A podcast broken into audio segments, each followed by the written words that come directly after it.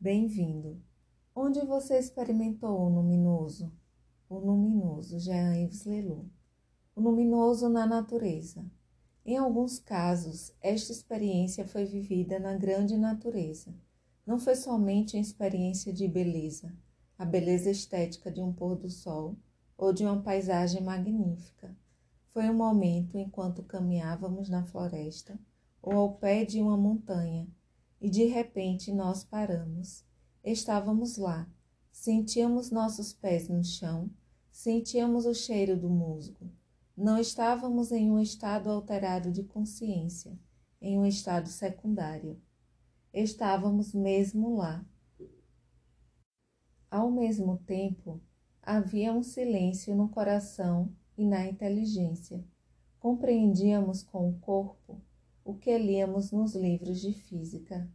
Havia uma interconexão com todos os elementos do universo.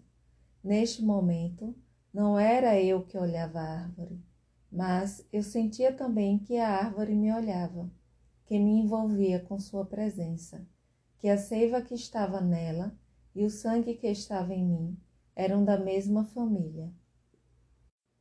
Pode-se traduzir esta experiência em termos científicos, pode-se traduzi-la em termos poéticos, pode-se traduzi-la nas palavras de São Francisco de Assis, quando ele fala de sua comunhão com a natureza, do seu irmão Sol, de sua irmã Lua.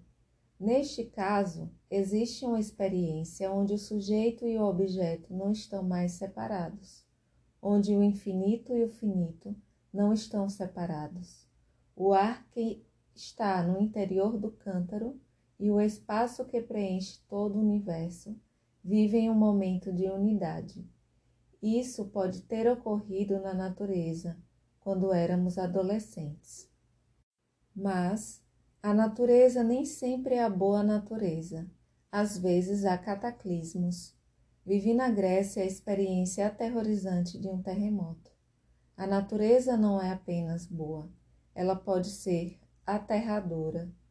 E no interior desta experiência de terror, pode-se sentir alguma coisa como a energia criadora, e no coração mesmo de um terremoto, sentir-se além do pânico.